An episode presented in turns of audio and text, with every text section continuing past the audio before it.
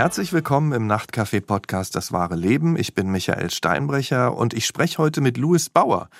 Mit 15 hat er beschlossen, das Gymnasium zu verlassen, um Bestatter zu werden. Heute ist er 16 und ich bin gespannt, wie zufrieden er mit seiner Berufswahl ist. Erstmal herzlich willkommen, Louis. Hi, servus, ich freue mich, dass ich hier sein darf. Ja, ich freue mich auf dich, muss ich sagen. Aber sag erstmal, war es denn die richtige Entscheidung, raus aus dem Gymnasium, um Bestatter zu werden? Was sagst du so? Im Nachhinein? Doch, auf jeden Fall. Also ich habe es bisher, habe ich es noch keine einzige Sekunde bereut. Das Arbeitsleben macht Spaß. Es war zwar so eine Umstellung, weißt du, wenn du als, als 15-jähriger Knirp, sag ich mal, in der Schule hockst den ganzen Tag bis 13, 14 Uhr und dann auf einmal jeden Tag bis 16.30 Uhr ist schon eine Umstellung, aber es macht Spaß und ich bereue es nicht, weil das ist ja auch irgendwie ein Schritt mehr in Richtung halt richtiges Leben, arbeiten und los geht's. Ich meine, wir reden darüber ja noch ganz in Ruhe und auch im Detail, aber sag mal gleich am Anfang, was fasziniert dich denn an dem Job? Als Bestatter? dass er vielleicht auch so vielseitig ist. Also es wird eigentlich wirklich nie langweilig. Man hat irgendwie immer das Neueste tun. Man weiß nicht, okay, was muss ich heute machen, wenn ich in der Früh in die Arbeit komme. Man kann Leuten helfen und das ist einfach die Mischung aus allem, die das irgendwie spannend und interessant und auch spaßig macht, die ganze Sache. Du bist ja sozusagen in den Beruf reingewachsen. Ne? Dein Vater führt das Bestattungsunternehmen, das Traditionsunternehmen, muss man ja schon sagen, schon in der fünften Generation. Ne? Hast du denn als Kind schon was mitbekommen vom Beruf deines Vaters und von dem Unternehmen? Schon eigentlich, weißt du, geht auch gar nicht anders sozusagen. Wenn der Vater Bestatter ist, dann wissen das logischerweise auch die Kinder und da ging es auch immer, ich sag's immer so schön, am, am Abendessenstisch drum. Jo, was ist heute in der Arbeit passiert? Wie bei anderen Familien bestimmt auch. Bloß, dass bei uns halt das Thema eben Bestattungen war, was halt eben vielleicht das Ungewöhnliche an der Sache ist. Aber so war das für mich auch schon irgendwie immer normal und ich habe das dann auch nicht anders gekannt. Ich war auch früher immer mit, weil ich noch als kleiner Junge mit dabei und habe sozusagen das erste, was ich gemacht habe, war immer Briefumschläge falten. Das habe ich als ganz kleiner Knirps habe ich das immer gemacht sozusagen. Und das ist dann eigentlich mit der Zeit halt immer so mehr geworden und da bin ich irgendwie da mit reingerutscht. So. Und auch so, dass du Särge siehst, dass du vielleicht auch mit in diesem Leichenwagen fährst oder so, war das auch Teil? Ja, das war auch Teil. Ich bin, es gibt Bilder, da bin ich als Kindergartenkind auf dem Beifahrersitz vom Leichenwagen und halt eine Urne in der Hand oder so. Also das war irgendwie alles schon immer ganz normal. Ich muss sagen, meine Eltern haben Blumenladen geführt und als Kind war ich dann auch immer mal mit dabei, weil sie auch Kränze gemacht haben. Dann sind sie da in die Leichenhalle gefahren. Ich glaube, ihr sagt nicht mehr Leichenhalle, ne? Das ist mehr kühl. Kühlung sagen wir da, genau. Früher hat man irgendwie Leichenhalle dazu gesagt und da habe ich auf jeden Fall als Kind dann auch so die Leichen gesehen von Menschen, die ich ja gar nicht kannte. Das gehörte dann für mich auch so zum Alltag dazu. Wie war für dich denn dann so die Atmosphäre in der Kühlung? Also du standest wirklich als kleiner Knirps dann in der Kühlung drin dann, oder wie? Nee, ich habe dann die fertig aufgebahrten Leichen sozusagen, die Verstorbenen gesehen. Ja, Da sind dann ja auch oft Angehörige nochmal hingegangen, um sich von denen zu verabschieden. Und da habe ich halt sehr, sehr oft dann eben Menschen, Verstorbene gesehen, die ich gar nicht kannte. Und das war für mich schon so ein prägendes Gefühl. Ich kann mich auch noch so erinnern, die sahen irgendwie so ein bisschen porzellanartig aus, so, wenn man sich die Gesichter angeschaut hat. Was war da deine Eindrücke, wenn du dich mal so erinnerst? Muss ich mich echt weit zurückerinnern eigentlich. Das ist schon länger her. ist für dich total selbstverständlich einfach, ne? Ja, schon irgendwie. Also das war, ich kann mich da noch erinnern, das war eines schönen Tages, da war ich eben mal wieder mit da bei meinem Vater in der Arbeit, hab da mit ihr geholfen und dann, du musst dir vorstellen, man muss bei uns durch den Verabschiedungsraum durchlaufen, um in die Trauerhalle zu gelangen. Und dann waren irgendwie die anderen oder mein Vater war halt in der Trauerhalle drüben und ich so, ja, wo sind die denn? Ich will da jetzt auch hin. Und dann bin ich halt eben durch den Abschiedsraum gelaufen und dann lag da halt einer. Und klar, auf der einen Seite war das dann so, okay, noch nie gesehen, ein verstorbener Mensch. Ja. Aber auf der anderen Seite war das halt auch die Arbeit von meinem Vater und auch irgendwie normal. Deswegen war das auch gar kein Problem irgendwie. Für mich hatte das dann auch so was Selbstverständliches, ne? Weil da. Ja, Schon, ne? Ja, ja, weil man, wenn man da immer wieder hinfährt, und es war ja auch ein Teil des Jobs meiner Eltern. Aber erzähl mal, es gab ja bei euch auch Fälle, die ungewöhnlich waren. Also zum Beispiel ein Mordfall in Fürth. Was ist da passiert? Das habe ich jetzt als kleines Kind, meinst du auch bei mir? Ja. Wo ich mhm. schon jünger war. Ja, da kann ich mich auch noch dran erinnern. Da gab es so einen Fall, oh, wie war denn das? Da war ich auch eben mal wieder mit in der Arbeit und dann kam ein Mitarbeiter rein und hat so, weiß ich noch, der hat mich dann so angeschielt und so, oh, kann ich da jetzt vor dem kleinen Buben überhaupt drüber reden? Und dann mein Vater so, ja, ja, red einfach. Und dann hat er halt eben das gemeint, ja, dass da jetzt eben so ein Mordfall war, eben wo dann anscheinend die Hände von dem Opfer eben abgetrennt wurden und die wurden erst im Nachhinein gefunden. Also schon ein krasser Fall. Und das habe ich dann halt so mitbekommen und war dann gleich so, oh, okay, was ist da? Das war auf der einen Seite was schon echt irgendwie komisch und ungewohnt, weil das war dann halt nochmal was anderes. Bisschen gruselig, oder? Ja, also das war schon komisch dann als kleines Kind, aber auf der anderen Seite war doch irgendwie so dieser Drang so, oh, okay, ich will das irgendwie sehen und wie ist das dann und was passiert da? Aber das durfte ich dann noch nicht sehen als kleines Kind. Und hast du darüber dann auch mit deinen Freunden in der Schule erzählt? Hey, Mann, Vater, Mensch, da ist jetzt so ein Ding passiert? Oder war das mehr so nur in der Familie? Also, dass mein Vater Bestatter ist, schon, das wussten auch viele, die engen Freunde dann auch jetzt, vor allem dann halt auch in der Grundschule irgendwie da. Aber da war das noch nie so wirklich größeres Thema, eher wenn man dann älter wurde oder so. Ich meine, so wenn man Kind ist und auch Jugendlicher, dann denkt man ja auch so, ach, was könntest du vielleicht später mal machen? Die einen denken da schon mehr drüber nach, die anderen weniger. War dann da bei dir irgendwann dann schon der Wunsch da, äh, auch als Kind schon, ah, das will ich auch mal machen, was mein Papa macht? Oder hattest du irgendwann auch ganz andere Vorstellungen, was weiß ich, Fußballer werden, äh, was man da immer so hat? Also es war nicht immer der Plan für mich. Ich war, ich war jetzt nicht irgendwie als kleiner Knirps da gestanden und gesagt, oh, okay, das macht der Papa, das will ich unbedingt auch mal machen ich habe mal drüber nachgedacht, aber es war nie so, okay, das muss ich jetzt unbedingt machen. Das war überhaupt nicht klar für mich als Kind. Das ist dann wirklich eher mehr geworden, als ich älter geworden bin.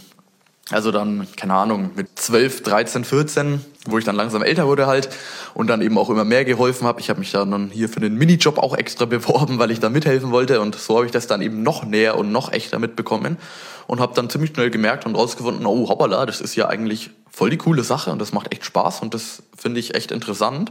Und dann ist es immer, immer mehr geworden und dann habe ich irgendwann gemerkt, hey, das will ich eigentlich immer machen. Also, aber das war von Kindheit an war das nicht klar von mir, nee. Also es hat sich so langsam entwickelt sozusagen. Ja, genau. Erzähl mal so von den Anfängen, wie war das denn? als du zum ersten Mal dann Kontakt zu einem Verstorbenen, also so wirklich einen Körperkontakt zu einer Leiche hattest? Kannst du dich da noch erinnern? Ja, das, da war, wie alt war ich? Da war ich 13, glaube ich, als ich da wirklich den ersten Verstorbenen mit gewaschen habe. Und das hat der ähm, Kollege eben mit mir gemacht, da kann ich mich wirklich dran erinnern. Das ist, ich kenne auch die ganzen Kollegen logischerweise im Team auch schon vorher, weil ich halt als kleiner Knirps auch immer mit da war. Das heißt, man war irgendwie schon so kumpelmäßig drauf irgendwie und dann habe ich das halt eben mit dem gemacht und er hat mich auch ganz langsam rangeführt an das Thema, aber da war wirklich eigentlich nie der Gedanke oder der Moment da, wo ich mir gesagt habe, so hey, okay, was ist denn das jetzt? Oh, jetzt habe ich Schiss und ich muss jetzt raus, ich muss jetzt raus, überhaupt gar nicht. Ich war eher voll interessiert und als ich dann auch den Verstorbenen das erste Mal eben angefasst habe, also ich weiß nicht, das war klar, das, das war ein neues Gefühl, aber das war dann auch ziemlich schnell von so, okay, ich will auch jetzt mehr machen, zeig mir mal, wie geht das und wie geht das und darf ich das auch mal machen. Also Angst war da irgendwie nie da. Das ist ja interessant, ne? weil ich glaube, viele können sich das überhaupt nicht vorstellen, eine, einen Verstorbenen zu waschen, eine Leiche zu waschen. Aber von, bei dir war gleich die Neugier da und würdest du auch sagen, das hat in gewisser Weise dann so durch das Lernen auch Spaß gemacht? Ja, das würde ich eins zu eins unterschreiben. Also ich würde genauso den Satz sagen, hey, die Versorgung oder das Waschen von Verstorbenen, das macht mir Spaß. Wo jetzt vielleicht andere sagen so, was macht dir Spaß? Du hast doch ein wenig einen Knall, hast du doch. Ja. Aber nee, überhaupt nicht, weil das, also es ist zum einen ist es wirklich interessant, wenn man jetzt wirklich nur rein das Sachliche betrachtet. Man muss natürlich auch ein bisschen auch Anatomie kennen und so und das macht mir eh Spaß. Also dieser ganze Ablauf, der Prozess der Versorgung vom Verstorbenen, das ist einfach, das macht sachlich gesehen, ist es einfach interessant und macht auch irgendwie Spaß dann, weil man auch so wirklich, du siehst auch wirklich so dieses Vorher-Nachher-Ergebnis. Weißt du, vorher sind oft Verstorbene mal nicht so schön, der Mund ist offen, vielleicht auch aus dem Krankenhaus sind noch Zugänge da, vielleicht äh, läuft noch Blut aus dem Mund oder Erbrochenes oder was weiß ich alles für Körperflüssigkeiten. Und dann fängst du an und dann wird's wirklich im Laufe der Zeit wird's besser und besser und irgendwann schwenkt das dann um und irgendwann liegt der Verstorbene wirklich friedlich im Sarg drin, hat dann auch den Mund nicht mehr offen und dann ist es so von, hey, cool, guck mal, das habe ich oder das haben wir gerade in der letzten Stunde, in den letzten zwei Stunden geleistet. Du siehst wirklich, was du machst. Und das ist schon irgendwie ein erfüllendes Gefühl, zum einen. Ja. Und zum anderen ist es halt auch irgendwie, keine Ahnung, du kannst einem, einem Menschen die letzte Ehre erweisen, wenn du jetzt vielleicht mehr auf die Gefühlsebene willst oder einen Angehörigen nochmal die Situation, die du eh nicht retten kannst, noch so schön und würdevoll wie möglich zu gestalten. Das, das spielt auf jeden Fall auch noch groß mit rein. Du hast ja gesagt, das sind so ein, zwei Stunden, ne, wenn ich das richtig verstehe. Mm, das ist immer unterschiedlicher. Dann erzähl das doch mal. Also, weil das interessiert mich jetzt ehrlich gesagt sehr. Wie ist denn genau der Ablauf? Also, ähm, womit geht's los sozusagen? Also, es geht erstmal natürlich los. Ich fange mal von ganz von vorne an, wenn der Verstorbene erstmal noch gar nicht bei uns ist. Da gibt es erstmal verschiedene Möglichkeiten. Also, entweder man stirbt im Krankenhaus, das ist auch nicht so selten heutzutage. Also das ist eigentlich schon fast Großteil, würde ich sagen. Oder halt eben im Altenheim oder eben zu Hause. Zu Hause holen wir mit so einer Überführungsliege ab. Das ist eigentlich so wie beim Krankenwagen. Kann man sich das vorstellen, mit so einer Liege dann eben. Und aus dem Altenheim oder aus dem Krankenhaus, da holen wir immer mit dem Sarg ab. Und dann wird der Verstorbene eben zu uns überführt eben wo er dann auch eben sozusagen versorgt wird. Und dieses Wort Versorgung, da steckt eigentlich ziemlich viel hinter. Das geht alles damit los, dass wir den Verstorbenen eben aus dem Sarg oder aus dieser Liege eben so eine Art Kran, ja, bei uns heißt das Bodylifter, eben auf den Versorgungstisch eben. Das ist so ein Edelstahltisch, wie man es vielleicht aus dem OP-Saal auch kennt. Und diesen Kran haben wir eben aus folgendem Grund, weil es eben auch Menschen gibt, die jetzt vielleicht nicht nur 30, 40 Kilo wiegen und auch bisschen abgemagert sind oder so, sondern halt auch eben, keine Ahnung, bisschen korpulentere Menschen, deswegen, wir wollen uns da ja auch nicht den Rücken zerstören, deswegen gibt's da eben so eine Art Kran. Genau, und dann wird der Verstorbene eben erstmal komplett entkleidet, auch alle Zugänge werden entfernt, alle Pflaster, alle Verbände, dass der Verstorbene eben wirklich eigentlich, ja schon, kann man schon so sagen, wirklich komplett ohne alle Klamotten da liegt, also wirklich nackt eigentlich. Und dann wird er ähm, erstmal von oben bis unten komplett desinfiziert. Das ist eben ganz wichtig für die Hygiene, weil ja eben dann auch äh, Bakterien da sein können. Und deswegen erstmal diese Desinfektion. Und danach werden erstmal die Hände eingecremt und das Gesicht. Das ist einfach schöner, ästhetischer. Die Creme zieht dann auch ein und dann werden die Hände wieder schön weich und eben natürlicher. Genau, und danach kommt eigentlich schon auch das Waschen. Da wird der Verstorbene eben komplett gewaschen, auch mit Haushaltsgegenständen. Also, keine Ahnung, wenn du jetzt zu Hause Head and Shoulders hast, das könnte man bei uns auch finden.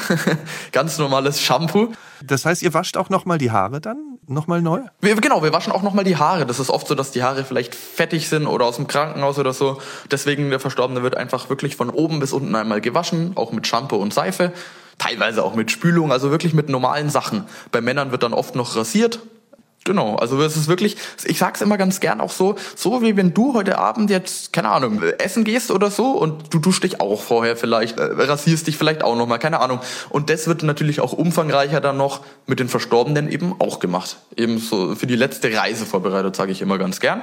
Gibt's auch noch ein Deo so? Ich meine, wenn wir rausgehen, wollen wir ja auch gut duften. Deo steht bei uns auch rum in der Versorgung, ja, das gibt's auch. Oft ist es auch so, dass wir vielleicht nochmal Parfüm von den Angehörigen bekommen, dass auch dieser Moment, da ist so dann im Kopf diese Verknüpfung da. Wir haben ja diesen Abschiedsraum, wo dann viele sich auch nochmal verabschieden wollen. Und wenn du dann reingehst und hast schon so diesen vertrauten Duft, da so, ach ja, so hat er immer gerochen. Das ist im Gehirn auch nochmal ganz, ganz, das ist nochmal so ein Moment und deswegen sind einfach so kleine Dinge, wo wir noch drauf achten, eben, dass der Verstorbene auch gut riecht, macht aber eigentlich auch wirklich ziemlich viel aus, muss ich sagen.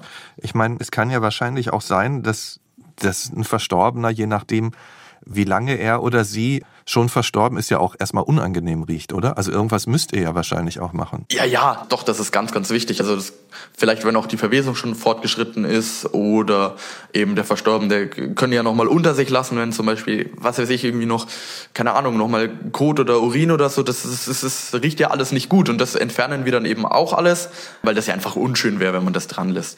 Schaut ihr auch noch mal so in Mund und Rachen rein? Das ist auch ein ganz großer Bereich, weil Verstorbene auch oft eben noch mal äh, eigentlich ich habe glaube ich fast noch nie einen Mund von einem Verstorbenen gesehen, der nicht dreckig war, muss ich sagen. Also, das ist eigentlich fast immer die Regel und deswegen muss man da auch wirklich echt gut sauber machen. Wir haben da so ein so ein Desinfektionsspray und dann haben wir da eben so Fadenwatte, ganz normale Watte, wo wir dann eben in den Mund auch reingehen und wirklich auch alles sauber machen. Nase auch, genauso die Augen auch, weil da auch oft sich vielleicht noch Schlaf sammelt oder in der Nase noch irgendwie was, Blut oder ähnliche Sachen eben. Und das machen wir wirklich alles weg. Und viele Leute, ich habe schon viele gehört, die dann sagen, was macht ihr? Und ihr könnt doch nicht mit Watte rein und oh Gott, das ist ja eklig. Wenn wir das nicht machen würden, dann wäre halt da noch Blut oder dann wäre da halt noch Erbrochenes, dann würde es noch mal riechen. Deswegen, das ist vielleicht ungewohnt, aber macht auf jeden Fall wirklich sehr viel Sinn und deswegen machen wir das halt eben auch. Sag mal, ist das richtig? Ich habe auch mal gehört, dass der Mund zugenäht wird. Stimmt das? Ja, das stimmt tatsächlich. Macht man das immer? Ja, doch eigentlich in 99 Prozent der Fälle. Also weil in 90 Prozent der Fällen bleibt der Mund auch nicht von alleine zu. Das heißt, die Verstorbenen haben den Mund eben geöffnet. Und du kannst ja nicht einfach zudrücken, das hält nicht von alleine. Das heißt, da gibt es so eine kleine innere Naht. Ich glaube, viele stellen sich das wie im Horrorfilm vor. Wenn du vielleicht Oberlippe und Unterlippe hast, die du dann so zunässt, das ist überhaupt nicht so. Das ist eine mini kleine innere Naht, die man dann auch am Schluss nicht mehr sieht. Das Endergebnis ist so, wie wenn du, keine Ahnung, schläfst und den Mund wirklich natürlich zu hast. So schaut es dann aus. Und da, da ist genau das Gleiche. Habe ich schon ganz oft gehört, was, das könnt ihr doch nicht machen und nein. Keine Ahnung, kann ich irgendwo vielleicht auch ein bisschen verstehen. Aber wir drehen den Spieß mal wieder um, wenn wir das nicht machen würden, wäre halt einfach der Mund offen und das sieht halt einfach nicht schön und nicht natürlich aus und deswegen wird eben dieser kleine Eingriff dann gemacht, dass das eben wieder natürlicher aussieht. Also das stimmt tatsächlich. Also jetzt hast du ja schon mal super erklärt, wie das alles abläuft. Jetzt überlege ich nochmal, du bist auf dem Gymnasium in der 10. Klasse und überlegst, ob du von der Schule gehen willst. Was haben denn deine Eltern dazu gesagt? Ich meine, klar, dein, ihr habt das Unternehmen, aber haben die auch gesagt, ah, mach doch die Schule erstmal fertig oder wie ist das gelaufen? Also das, das war ja kein Prozess von heute auf morgen. Also ich war in der Schule und habe gemerkt, so irgendwie, das taugt mir nicht, weil ich beide Seiten gekannt habe. Das war so irgendwie im Sinne von, okay, am Tag eins kann ich wirklich Menschen ernsthaft helfen und dafür sorgen, dass Menschen halt irgendwie wirklich auch gut geholfen werden kann in Extremsituationen, in Trauersituationen. Und am nächsten Tag hocke ich dann wieder in der Schule und muss irgendwelche blöden Matheaufgaben rechnen. Das hat in meinem Kopf nicht zusammengepasst irgendwie. Und dann habe ich mich wirklich, eigentlich den ganzen Sommer habe ich es überlegt und dann war es dann auch irgendwann eigentlich klar für mich. Also meine Eltern oder mein Vater eher gesagt, meine Eltern sind getrennt, ich wohne bei meinem Vater. Mein Vater, der hat mir das immer offen gelassen. Also er hat gesagt, ey, es ist egal, wie du es machst, so wie du es machst, wird gut. Also der steht eigentlich in jeder Situation hinter mir, wo ich auch, also weiß ich echt zu schätzen auch. Und klar, er hat auch gesagt, ey, du kannst auch dein Abi weitermachen, du hast gar keinen Stress und dann hast du halt einfach ein Abi in der Tasche. Oder du hörst einfach auf, auch cool, und steigst in der Firma ein, gar kein Problem. Also da war nie Druck eigentlich da. Und hast du dich dann bei ihm beworben oder wie ist das abgelaufen? Ich habe mich ja schon 2020 wirklich auch beworben für einen Minijob eben. Das heißt, ich habe da auch wirklich eine Bewerbung geschrieben, weil ich wollte nicht, dass man mir so nachsagen kann in dem Sinne, ja, Sohn vom Chef kommt eh nicht rein. Klar, wäre komisch, wenn ich nicht reinkommen würde, aber ich wollte trotzdem das irgendwie auf offiziellen Wege haben. Und dann habe ich eben eine Bewerbung geschrieben also habe dann auch ein Vorstellungsgespräch tatsächlich gehabt mit dem Personalleiter hier. Ja. Genau, und dann bin ich da eben reingekommen und deswegen, ich war quasi schon Mitglied der Firma, ich war quasi schon Mitarbeiter sozusagen und dann wurde der Vertrag einfach nur umgestellt sozusagen. Und du hast ja schon gesagt, auch was für dich dahinter steckt. Also einerseits bist du ja an dem ganzen technischen Prozess sozusagen, so sage ich jetzt mal, interessiert, ne? an, an den Abläufen, an der Anatomie. Aber du hast ja auch gesagt, es geht darum, da jemanden die letzte Ehre zu erweisen. Also verbindest du mit dem Beruf auch den Sinn, jetzt den Angehörigen zum Beispiel Menschen nochmal zum Abschied annähernd so zu zeigen, wie sie ihn in, in Erinnerung haben? Also ist das auch ein Teil deiner Motivation? Auf jeden Fall, klar. Doch, da, also du wirklich auf den Punkt eigentlich, weil du bekommst das eins zu eins wirklich von den Angehörigen mit das Feedback. Wenn man zum Beispiel äh, die Angehörigen reinführt zum Verstorbenen und sagt, ja, und hinter der Tür liegt er oder sie jetzt eben friedlich eingebettet im Sarg.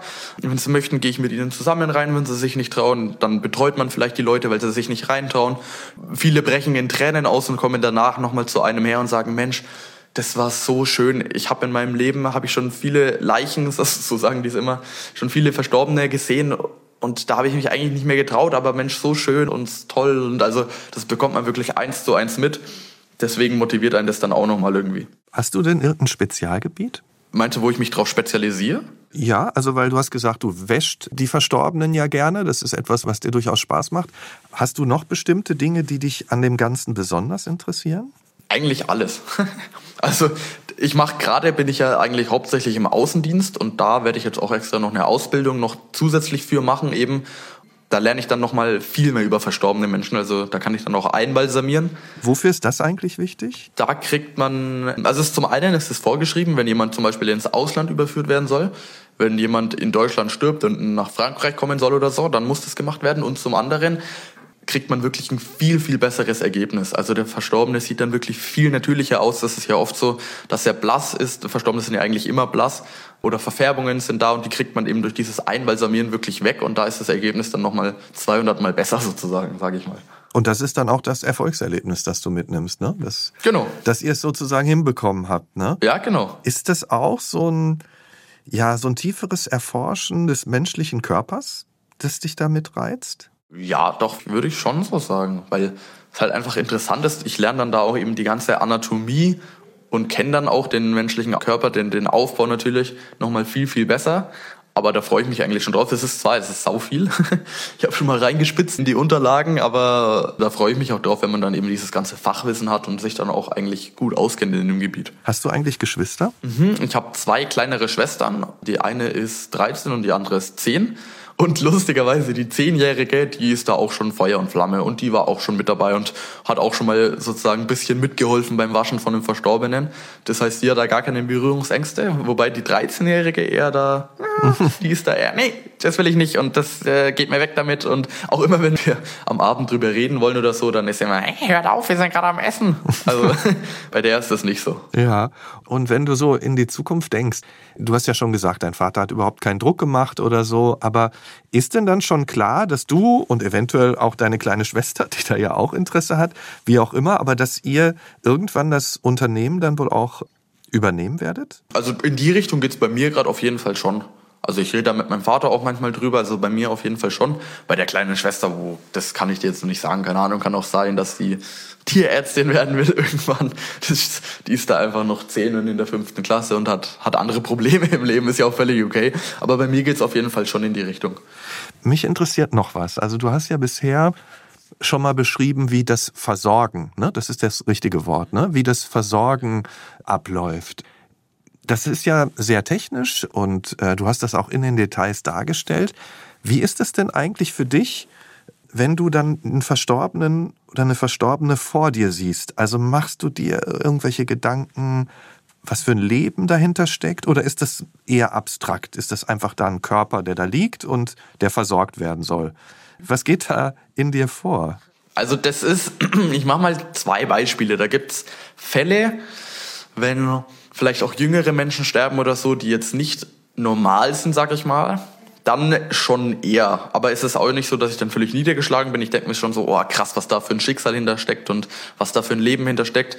Aber wenn jetzt ein Tag ist, wie zum Beispiel letzte Woche mal oder gerade ist eben ziemlich viel los auch, wo man am Tag irgendwie keine Ahnung, fünf Verstorbene versorgen muss oder sechs oder sieben sogar, dann, dann geht es gar nicht. Also dann geht es einfach darum, okay, es müssen jetzt einfach die Zahl von Menschen versorgt werden. Das heißt nicht, dass es irgendwie schneller, schnell, schnell und, und respektlos ist, das überhaupt nicht.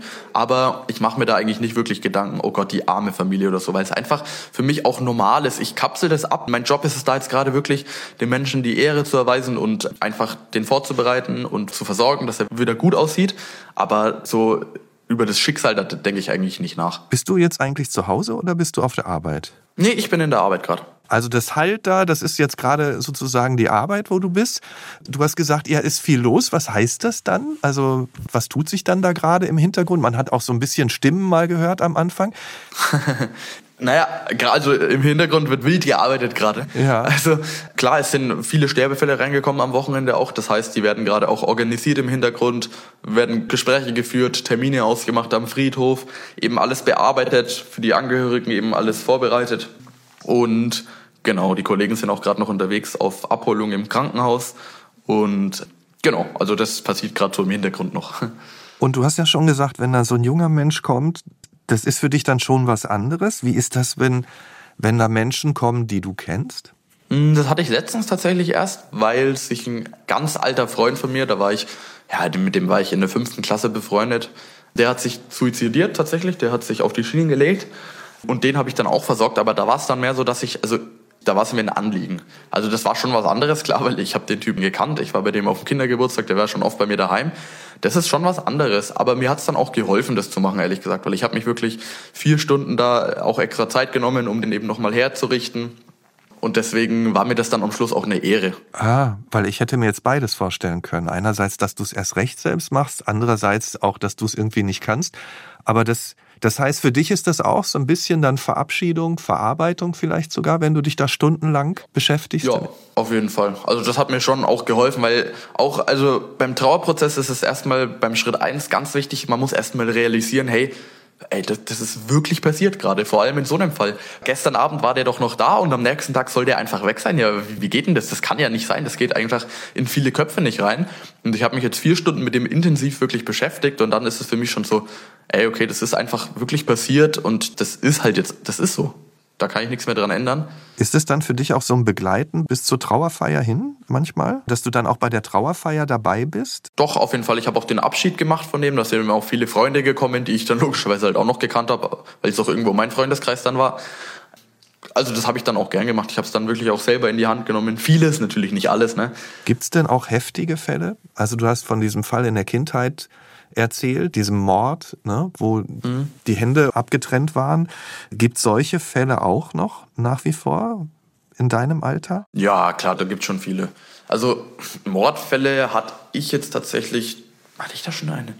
ich glaube, wenn dann einen, ich, oder keine Ahnung. Wir hatten den Hubschrauberabsturz, hatten wir, wir hatten äh, im Zug Suizide, gibt's viel dann. Jemand, der von seinem Auto überfahren wurde oder ein Unfall oder so, also das kommt schon vor. Wie ist das dann für dich, wenn die Körperteile gar nicht mehr an einem Stück sind? Also da ist bei mir eigentlich auch tatsächlich ganz viel Interesse da. Also ich denke mir schon auch so, okay, krass, was für die Familie jetzt gerade sein muss und wie heftig das sein muss. Aber es betrifft mich ja auch nicht. Ich bin dann eher sozusagen wirklich der, der sich dann wirklich darum bemüht, hey, okay, jetzt geht's wirklich alles darum, das für die Familie wieder so, so gut wie möglich zu machen. Wenn jetzt Körperteile wirklich nicht mehr im Ganzen sind oder so, kann man eben das eine sogenannte Restauration durchführen. Das lernt man eben in dieser speziellen Ausbildung, die ich dann mache. Das heißt, da lernt man, wie man wirklich Menschen, die wirklich nicht mehr natürlich aussehen, wieder natürlich herzurichten. Und da ist es dann wirklich eher so, dass ich mir sage, okay, krass, okay, das ist interessant, was ich jetzt hier sehe, ist halt einfach so. Und das ist jetzt meine Aufgabe, das wieder so herzurichten, dass es gut aussieht, dass die Familie nochmal gut Abschied nehmen kann. Gibt es denn da auch Fälle, wo du sagst, hey, das kriegt man nicht hin? Also in denen du sagst, den Anblick sollten wir den Angehörigen auch besser nicht zumuten? Ja, das gibt's schon natürlich. Also zum Beispiel, wenn, das ist immer unterschiedlich, wenn jemand vom Zug erfasst wird. Kommt drauf an, auch was für ein Zug das war. Logischerweise klingt jetzt ein bisschen makaber, ist aber so. Wenn das jetzt ein ICE war mit 300 km/h, ist das was anderes, als wenn das so eine Regionalbimmelbahn war. Also ist halt einfach Fakt. Oder wie rum der oder diejenige sich auf die Schiene gelegt hat. Es gibt Fälle, da ist wirklich eigentlich fast alles noch unversehrt. Der ist dann halt an den inneren äh, Schäden gestorben. Oder es gibt Fälle, da ist wirklich eigentlich fast nichts mehr übrig. Und ich nehme jetzt mal so einen Fall, wo eigentlich fast nichts mehr übrig ist. Sowas, da sagen wir dann den Angehörigen schon, also ich weiß nicht, ob sie das jetzt unbedingt sehen wollen. Aber wir sagen auch nicht, sie dürfen das nicht sehen. Wir hatten auch schon Fälle, die Angehörigen wollten das sehen. Da verbieten wir das dann auch überhaupt nicht. Wir klären gezielt auf, was da jetzt Sache ist, was die da drin erwartet. Und wenn die das wollen, dann dürfen die das natürlich machen. Eine Lösung ist dann auch, dass man vielleicht alles abdeckt mit einem Tuch und nur eine Hand raushängen lässt, wo dann die Angehörigen erkennen, hey, okay, das ist ja wirklich eben wieder für diese Realisierung. Aber äh, verbieten oder so können wir das nicht. Machen wir auch nicht. Ich meine, du klingst so ganz klar, so ganz bewusst mit dem, was du machst. Also du hattest noch nie eine Situation, wo du irgendwie dann psychologische Beratung oder so gebraucht hast? Nee, ja. gar nicht. Weil das für mich schon immer so normal ist. Ich, ich kenne es nicht anders. Das ist für mich das Natürlichste auf der Welt, weil ich halt einfach da mit reingewachsen bin. Du bist ja in deinem Beruf umgeben vom Tod. Verändert das eigentlich deine Einstellung zum Leben? Ja. Inwiefern? Doch, auf jeden Fall. Also indem man eben genau solche Fälle mitbekommt. Man lebt vielleicht auch bewusster, weiß Sachen mehr zu schätzen.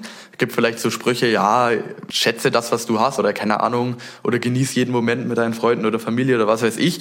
Da kenne ich von mir selbst, wo ich dann vielleicht früher mal so gedacht habe, so, ja, freilich stimmt es und na klar, machen tut man es dann aber irgendwie eh nicht. Aber wenn man sowas dann mitbekommt, dass sich vielleicht ein ein 13-Jähriger stirbt auf einmal an einem Hirntumor oder so, dann und den dann auf einmal auch vor sich liegen hat, dann weiß man Sachen einfach mehr zu schätzen, weil man genau mitbekommt und merkt, hey, ich könnte jetzt nach der Arbeit mit meinem Fahrrad heimfahren und einfach vom Auto überfahren werden. Kann passieren. Oder ich könnte morgen selbst eine Hirnblutung haben und dran sterben. Das, das kann einfach passieren. Und das, mit dem Gedanken lebt man einfach bewusster. Es ist nicht so, dass es mich bedrückt dass ich mir den ganzen Tag denke, scheiße, scheiße, scheiße, was ist wenn hier, was ist wenn da. Ich habe da jetzt keine Angst irgendwie. Aber man weiß es, hat es im Hinterkopf und lebt einfach bewusster. Kannst du eigentlich abschalten? Oder ist der Job irgendwie auch am Abend oder sonst immer präsent? Kommt drauf an, was das für Tage sind. Meistens kann ich schon abschalten. Ich mache auch Sport, spiele Klavier. Das sind dann auch so Sachen, wo man einfach eigentlich abschalten kann. Aber es gibt auch Tage, auch wenn ich vielleicht jetzt, das hatte ich, bei der normalen Arbeit fällt es mir eigentlich nicht so schwer abzuschalten.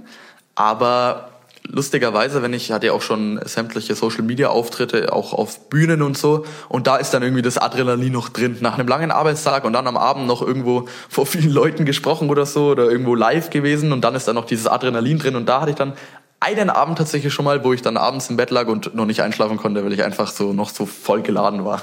Aber sonst ähm, ist es eigentlich kein Problem.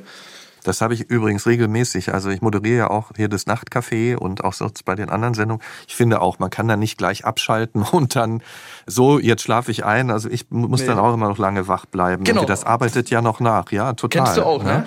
Wenn du Social Media ansprichst, ne, du hast ja im letzten Jahr auch angefangen, auf TikTok richtig aktiv zu werden. Erzähl mal was drüber. Was machst du da alles? Also auf TikTok, für die Leute, die das jetzt nicht kennen, das ist eine Videoplattform, da kann man eigentlich nur so runterwischen und dann kommen immer neue Videos. Also es ist eigentlich, du guckst dir Videos an und dann wischst du weiter und dann kommt das nächste Video und da gibt's eigentlich alles. Und ich habe mir dann vor ziemlich genau einem Jahr, das war Anfang Februar, habe ich mir gedacht, so hey, okay, ich kann es doch mal ausprobieren. Funktioniert das? Vielleicht kann ich was über meinen Beruf erzählen. Die Leute wissen nichts drüber Bescheid. Dann habe ich das erste Video hochgeladen, das ging direkt durch die Decke, 15.000 Aufrufe in einer Nacht sozusagen. Und dann seitdem habe ich eigentlich fast täglich mache ich da eben so kurze Videos, wo ich alles Mögliche über meinen Beruf erzähle.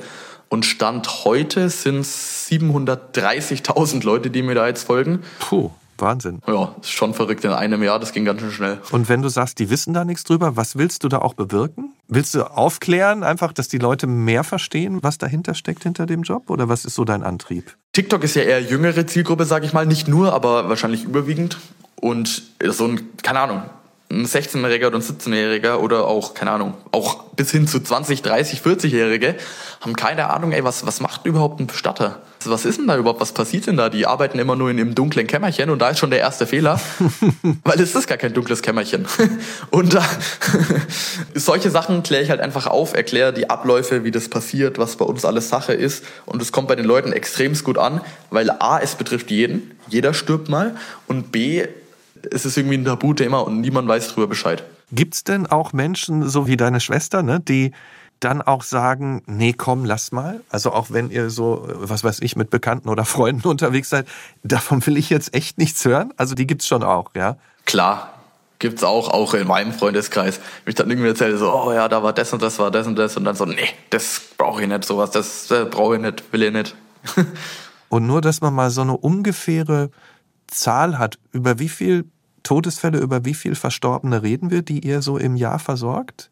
600. Mm, 600, ja Wahnsinn. Und du hast ja gesagt, wenn ich das jetzt nochmal so für mich Revue passieren lasse, hast du am Anfang gesagt, so, ja, was mich interessiert, es wird eigentlich nie langweilig. Ne? Es ist so vielfältig, neben all den Dingen, die noch emotional dazukommen, Ehre erweisen, äh, den Angehörigen, den Verstorbenen nochmal so präsentieren und zeigen können, wie sie eine Erinnerung haben. Aber in welche Bereiche, wenn du sagst, die Vielfalt ist das, was dich interessiert, möchtest du vielleicht auch noch hineinwachsen? Also es gibt dann natürlich noch die Beratung, das ist eigentlich mit auch ein Hauptteil des Berufs, wenn du halt ins Gespräch mit den Leuten gehst und quasi alles organisierst. Okay, was, was soll es denn überhaupt für ein Sarg sein? Wo soll die Trauerfeier stattfinden? Das Ganze, was im Hintergrund passiert, auch super viel organisatorisches. Du musst ja Beurkundungen machen am Standesamt, Abmeldungen und so. Und das ist eigentlich echt komplex und echt viel. Und da will ich auf jeden Fall noch mit reinwachsen. Weil zum Beispiel bei meinem Vater sehe ich das so, der macht den Job jetzt seit über 25 Jahren und der macht das natürlich, wäre auch komisch, wenn nicht, quasi einfach mit links und macht hier ein Gespräch, da ein Gespräch und um dem macht das Spaß und der kommt da top überall durch und das ist gar kein Problem. Und da denke ich dann so, oh, das will ich auch mal irgendwie, wenn ich einfach mich ganz entspannt, übertrieben gesagt, zurücklehnen kann und einfach alles aus dem Ärmel schütteln kann, wenn es auch doof klingt, aber ist einfach so. Und du hast ja auch gesagt, ja, diese Präsenz der Verstorbenen verändert auch die Einstellung zum Leben. Wenn du jetzt nicht nur auf den Job schaust, sondern auf dein ganzes Leben, du hast die Hobbys angesprochen. Was ist dir heute wichtig im Leben? Hm. Ja, ich frage die, frag jeden Gast am Ende, hm. weil ich den nämlich auch spannend finde. ja, also wie würdest du das beantworten? Was ist dir heute wichtig im Leben? Was ist mir wichtig im Leben? Also auf jeden Fall Zeit mit der Familie und mit den Freunden dass man auf jeden Fall auch Spaß im Leben hat, Spaß bei dem, was man hat, weil sonst, glaube ich, ist man auch irgendwie falsch unterwegs. Klar, es gibt nicht, nicht alles macht Spaß, das ist ganz natürlich und normal, aber dieses Grundding, das muss einfach Spaß machen, sonst ist man meiner Meinung nach irgendwo falsch abgebogen. Das ist auf jeden Fall ein wichtiger Punkt. Doch, das sind eigentlich so die wichtigsten Sachen. Dass man auf jeden Fall Spaß hat bei dem, was man tut und was man macht und dass man auf jeden Fall auch Zeit mit Familie und Freunden hat, dass einfach das private Leben auch neben der Arbeit nicht zu kurz kommt. Vielen Dank, Luis. war richtig toll, dich kennenzulernen, muss Ja, ich sagen. danke auch. Und, und danke auch wirklich dafür, dass du hier ganz besondere Einblicke uns geschenkt hast in einen Job, von dem viele, und ich zähle mich da auch dazu, noch keine so genauen Vorstellungen hatten. Ja, also Mhm. Ja, sehr gerne. dir, deiner Familie, deinen Freunden weiterhin alles Gute auf jeden Fall. Super, Dankeschön, dir auch. Danke. Und vielen Dank auch an Sie fürs Zuhören. Wenn Ihnen dieser Podcast gefällt, empfehlen Sie ihn gerne weiter. Diskutieren Sie mit auf unserer Nachtcafé-Homepage und schreiben Sie uns, wenn Sie denken, ich würde auch gern mal über das reden, was ich im Leben erfahren habe. Dann sprechen wir vielleicht schon bald hier miteinander. Bis in zwei Wochen im Nachtcafé-Podcast Das wahre Leben. Wir hören uns.